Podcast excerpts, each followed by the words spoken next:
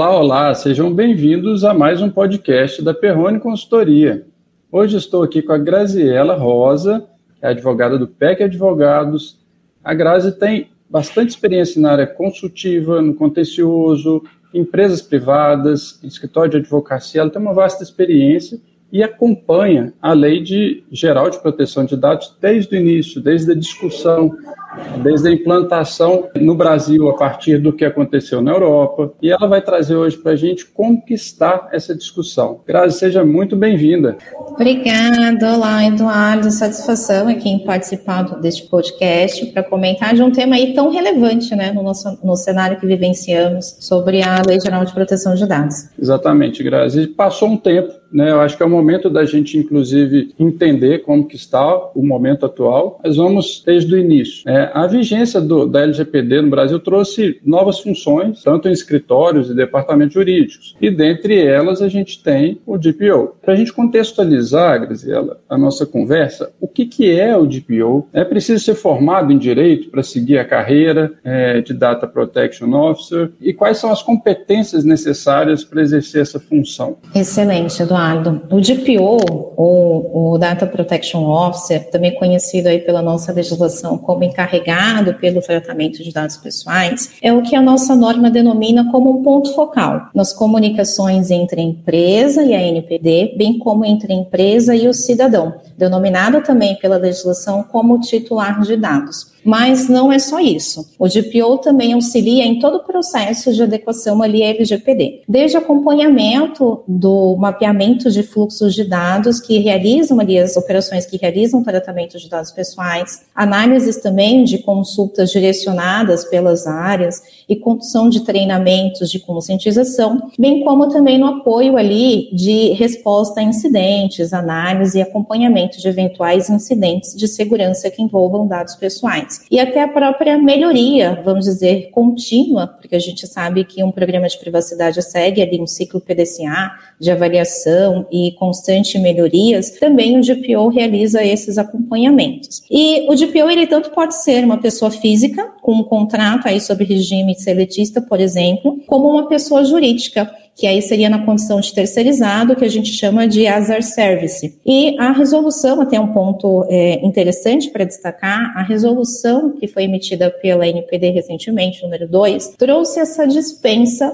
da obrigatoriedade da nomeação de DPO quando a gente tratar de micro e pequenas empresas que, que não tratam ali dados pessoais classificados por uma categoria de alto risco. Geralmente dados pessoais ali em larga escala, sensíveis, que trata dados de menores, idosos, mas aí dentro dessa resolução tem os aspectos, né, que tem que atender ali duas peculiaridades específicas. E então, num, num panorama geral, o GPO ele acaba não sendo apenas um canal de atendimento aos titulares, veja que ele acaba realizando uma consultoria completa de implementação e de acompanhamento do próprio programa de governança em privacidade. E quanto à dúvida em relação a ter uma formação jurídica para assumir a posição de GPO, não é necessário. Tem é, excelentes profissionais, colegas que atuam com propriedade e possuem uma formação em segurança, por exemplo, da informação ali direcionada para uma formação mais técnica. E para assumir a responsabilidade como DPO, assumir a carreira ali, exercer essa função, é desejável que tenha, sim, um de preferência, um conhecimento sobre a legislação, a LGPD, eventuais legislações que sejam aplicáveis ali à empresa que o profissional vai ser nomeado de PO, ou o setor ali, o ramo específico, se for regulado, por exemplo, quando a gente tem o Bacen com regulações específicas, alguns setores que têm mais regulamentações é, direcionadas. Também é importante que o profissional tenha um conhecimento de padrões de segurança da informação, ali conceitos, que também conheça sobre governança e principalmente que ele tenha uma boa comunicação para lidar com todos os níveis organizacionais. E porque a gente acaba aplicando treinamento de conscientização e tendo ali direcionamento precisando fomentar essa cultura de proteção de dados desde o da ali, área operacional quanto à alta direção. Então, a gente precisa é, ter uma boa comunicação para transitar por todas as áreas e também gerenciar conflitos, porque é comum, às vezes, a gente ter ali alguns conflitos entre as áreas e a gente precisa também ter aí uma habilidade de gerenciar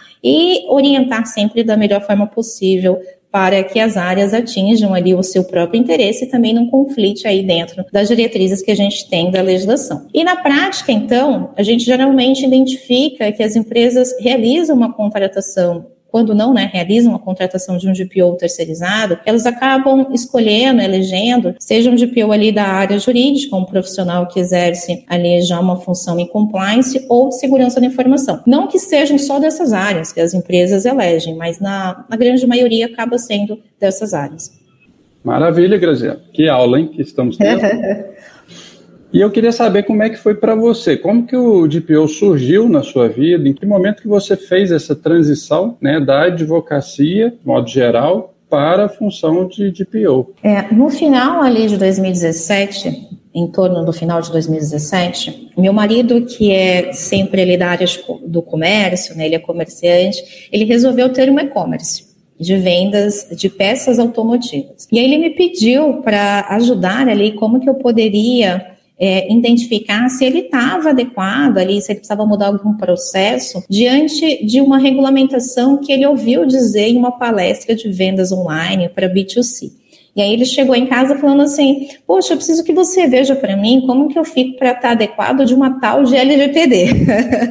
e aí eu fui buscar, falei: Olha, vamos, vamos estudar aí o, o, o foco, identificar o que, que precisa para atender essa nova legislação. E como eu já atuava há algum tempo no concível, contratos na época, e também como uma boa geminiana, que adora desafios, eu me dediquei a estudar desde então a LGPD. Na época, a lei ainda não estava em vigência, ainda se debatia muito alguns pontos ali de, de interpretação, alguns questionamentos, né, que a lei deixa lacunas, e aí eu percebi que seria uma grande oportunidade de carreira, porque haviam poucos advogados especialistas e também acompanhando essa tendência disruptiva um ambiente digital, e nesse caso eu vi que seria um mar aberto, inclusive para novas teses e tendências jurisdicionais. E a partir de então decidi estudar a fundo a legislação, me apaixonei pela área de direito digital e realizei ali especializações, também obtive certificações para atuar em consultoria na implementação de um programa de privacidade e na sequência também como DPO. E tem algumas certificações que recomendo quem gostaria de atuar na área, que são ali de de grande credibilidade e quando há a oportunidade de atuar, algumas vagas, é importante, a gente sempre vê menção de certificação, porque as empresas idôneas realmente autenticam ali que você tem, é, vamos dizer assim, conhecimento para atuar e não deixar margem de riscos ali, uma análise eventualmente dedicada a uma empresa. Excelente, Grazi. E quais seriam? Acho interessante a gente citar quais seriam essas certificações, puder trazer alguns exemplos para a gente. Claro, hoje nós temos algumas organizações que oferecem, tem Exim, tem APP, tem Data Privacy também com algumas certificações direcionadas, então nós temos sim algumas possibilidades ali de, vamos dizer, ratificar o nosso conhecimento, né, perante vagas, perante as empresas. Eu tenho a certificação da Exim sobre ISF, que é Segurança da Informação, tem também sobre a GDPR, que a gente chama da prova da Foundation, e também a última da trilha, que da Exim são três provas, né, a última da trilha, que já tem a própria certificação de GPO. Perfeito. E a popularização foi forte, né, Graziela, do DPO em escritórios e departamentos jurídicos. Essa popularização tem sido muito discutida e citada nos últimos anos, e ela é exclusivamente gerada pela vigência da LGPD ou tem alguns outros fatores que também auxiliaram a expansão do DPO no Brasil? A LGPD, Eduardo, ela instituiu essa nova função. Não tínhamos antes nenhuma disposição legal sobre a necessidade da empresa nomear o seu encarregado pelo tratamento de dados pessoais, ali o DPO, como por exemplo a figura de advogado, contador, também a lei instituiu essa nova função. Mas em que pese no início ali tenha se dado esse fomento, né, essa busca por um profissional especialista em virtude da LGPD, podemos identificar também que as empresas perceberam que podem se destacar e, e atrair aí uma maior credibilidade dos consumidores, usuários, no mercado, levantando essa bandeira de conformidade em relação aí aos nossos dados, né, os dados pessoais. Então, contribuindo com essa tendência de mercado e também o próprio cenário pós-pandemia, eu diria, com a expansão do ambiente digital, comércio ali por meio online, educação online. Então, todo esse cenário contribuiu não só a figura do DPO, mas para fomentar a própria cultura de proteção de dados e ter essa popularização nos escritórios, departamentos jurídicos e também dentro das empresas. Então, eu diria que iniciou pela legislação, mas o cenário contribuiu bastante para essa popularização. Até nesse aspecto, Graziela, eu queria trazer um pouquinho mais para soft skills. Como que você vê, assim, em termos de... É, você trouxe as hard skills e um pouquinho né, da, da necessidade ali de gerenciar conflitos, muitas vezes. Que tipo de de características esse profissional precisa ter para realmente se destacar na área? Soft skills contam bastante. Porque em muitas situações, até no próprio cenário que a empresa vivencia de um incidente de segurança, veja só, é instaurada uma sala de crise. Ali nós temos profissionais de TI, SI, todos unidos ali, de projetos e tensos naquela situação emergencial. Então, é importante que o DPO ele seja, sim, uma pessoa centrada, ele consiga fazer um olhar ali 360 graus, ter uma visão estratégica, eu diria, do negócio, ele conheça o negócio do cliente, da empresa, para poder também trazer maior assertividade numa orientação, ali num direcionamento em, em questões estratégicas, sim. E essa habilidade de lidar com conflitos, eu diria, é, vamos dizer assim, de conseguir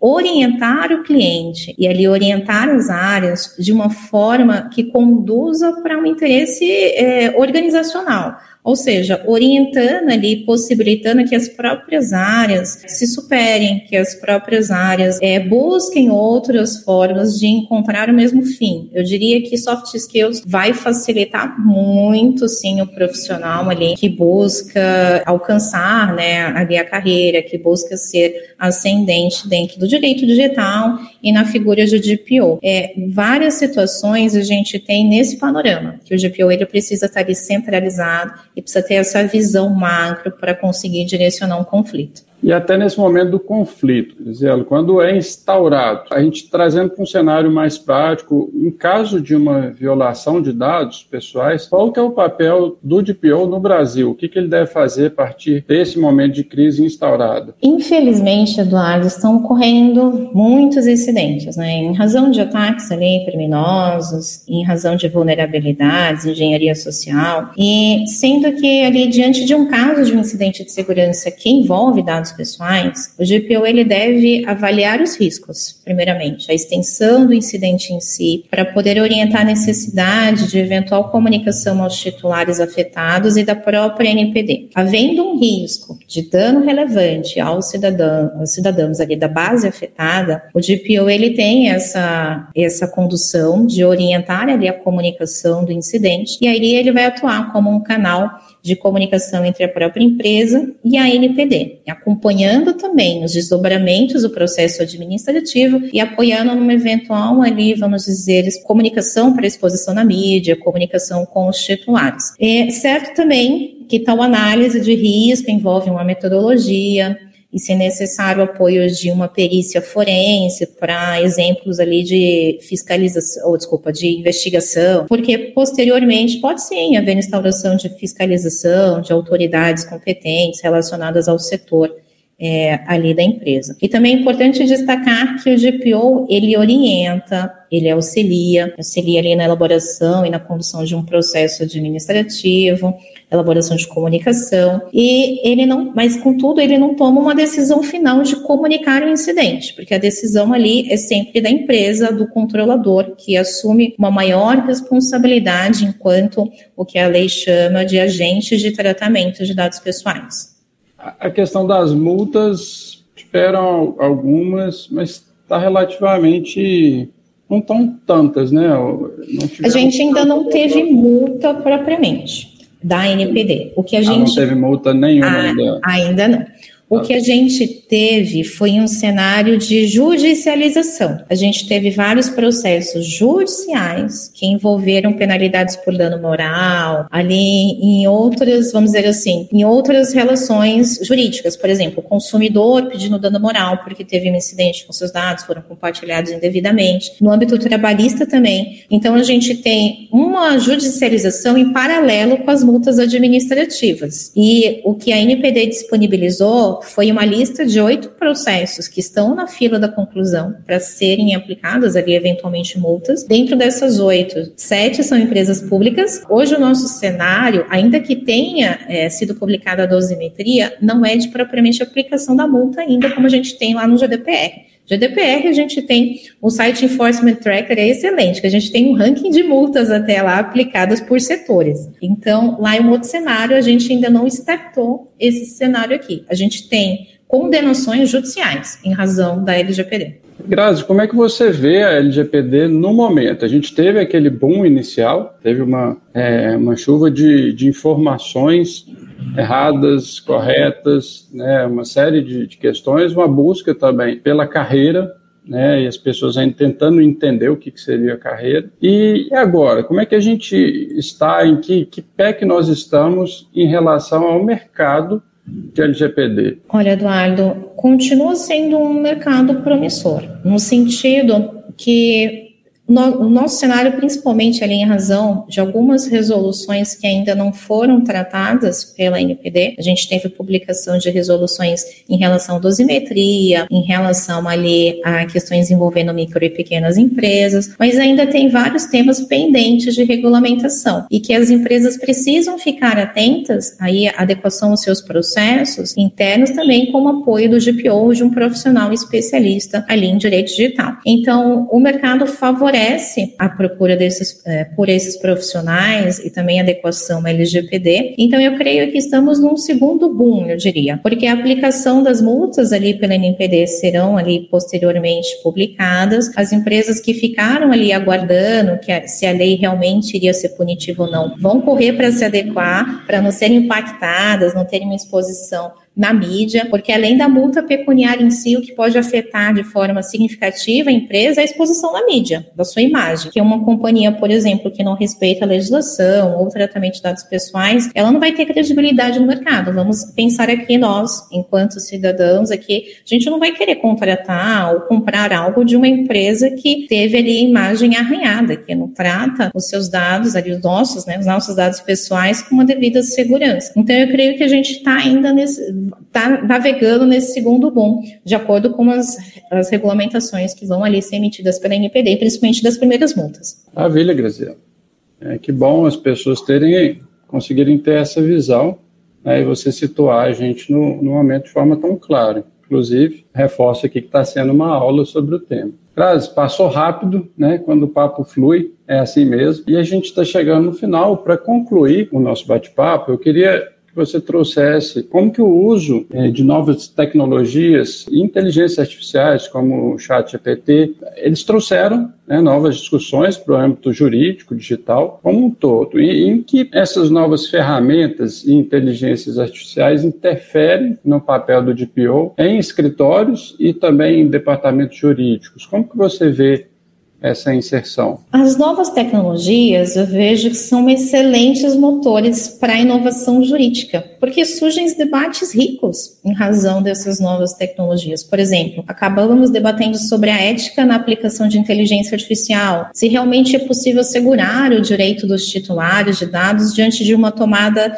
é, de decisão ali automatizada que possa interferir ali na vida do cidadão. Então, tendo em vista que o programa de privacidade para adequação LGPD, ele pode ser e ele deve ser constantemente atualizado com a implementação de novas tecnologias, as empresas precisam sim ali se adequarem a certas legislações específicas, adequarem seus processos e, por sua vez, também surgem as novas atividades, novas demandas, tanto para o DPO quanto para o profissional de direito digital, escritórios, departamentos jurídicos. Então, como, por exemplo, ali uma análise direcionada para um processo que tenha o envolvimento do, do, do chat, que haja ali, por exemplo, uma aplicação de inteligência artificial. Então, esse processo para estar compliance à legislação, ele precisa também ter uma análise com esse olhar de privacidade desde a sua concepção que chamamos de Privacy by Design, com elaboração de relatórios de impacto, pareceres detalhados. Então, todas as operações que envolvem novas tecnologias também vão precisar de apoio de uma análise de um profissional especializado. E também é importante ter em mente aqui, Eduardo, que a LGPD ela não veio coibir o tratamento de dados pessoais e também não veio impedir a inovação. Pelo contrário, ela permite de acordo com as regras estabelecidas ali na norma. Ou seja, a empresa precisa observar observar todas as diretrizes, todos os princípios, o que nós temos, as exposições ali na norma, para evitar as penalidades. E também ali uma maior aliada da atualidade é atrair mais negócios para a companhia. A empresa tendo esse olhar que adequada, ela atrai maior credibilidade, são as empresas que realmente vão se destacarem no futuro.